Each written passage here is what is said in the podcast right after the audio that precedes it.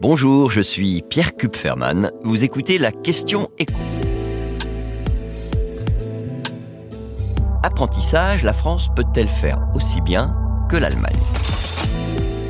C'est désormais acté, les entreprises qui recrutent des apprentis continueront à toucher des aides pour chaque contrat signé, et ce pendant toute la durée de ce quinquennat, avec un dispositif simplifié par rapport au précédent, puisque jusqu'en 2027, toute entreprise qui embauche des apprentis ou des étudiants contrat pro touchera 6 000 euros par embauche. Et contrairement au dispositif précédent, la prime est désormais la même, quel que soit l'âge de l'étudiant et quel que soit le diplôme visé. 6 000 euros, évidemment, ça représente une grosse dépense pour l'État, d'autant que ces primes séduisent beaucoup d'entreprises. Pour vous donner une idée, avant que l'État n'incite financièrement les entreprises à recruter et à former des apprentis, eh bien le nombre de contrats signés chaque année ne dépassait pas les 300 000. L'année dernière, selon le ministère du Travail, le cap des 800 000 contrats signés a été atteint et l'objectif maintenant, c'est d'arriver à 1 million de contrats signés en 2027.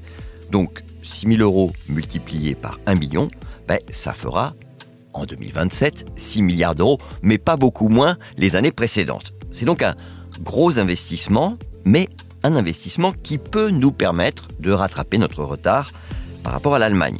Je rappelle qu'en Allemagne, l'apprentissage permet d'insérer plus facilement les jeunes sur le marché du travail et que, de l'autre côté du Rhin, eh le taux de chômage des moins de 25 ans est trois fois inférieur à celui de la France. Sachant que, contrairement à une idée reçue, l'apprentissage n'est pas une voie de garage pour les jeunes en échec scolaire. C'est même devenu, au contraire, un moyen de poursuivre des études supérieures à moindre frais. Si vous prenez les étudiants qui ont signé des contrats d'apprentissage en 2021, retenez ce chiffre, 60% voulaient obtenir avec leur contrat un diplôme de l'enseignement supérieur. 60%.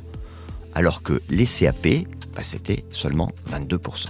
Ça n'a rien à voir avec ce que c'était en 2018, avant qu'il y ait ce système d'aide. Et donc, au passage, ça veut dire qu'il y a déjà et qu'il y aura demain de plus en plus d'apprentis âgés de plus de 18 ans.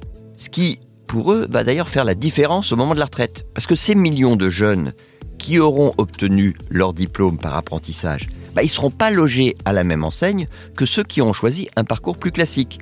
Puisque durant leurs une, deux ou trois années d'études, ils auront été salariés, avec petite rémunération, bien sûr mais ils auront donc cumulé des trimestres qui leur éviteront d'avoir à travailler au-delà de l'âge légal pour obtenir une retraite à taux plein.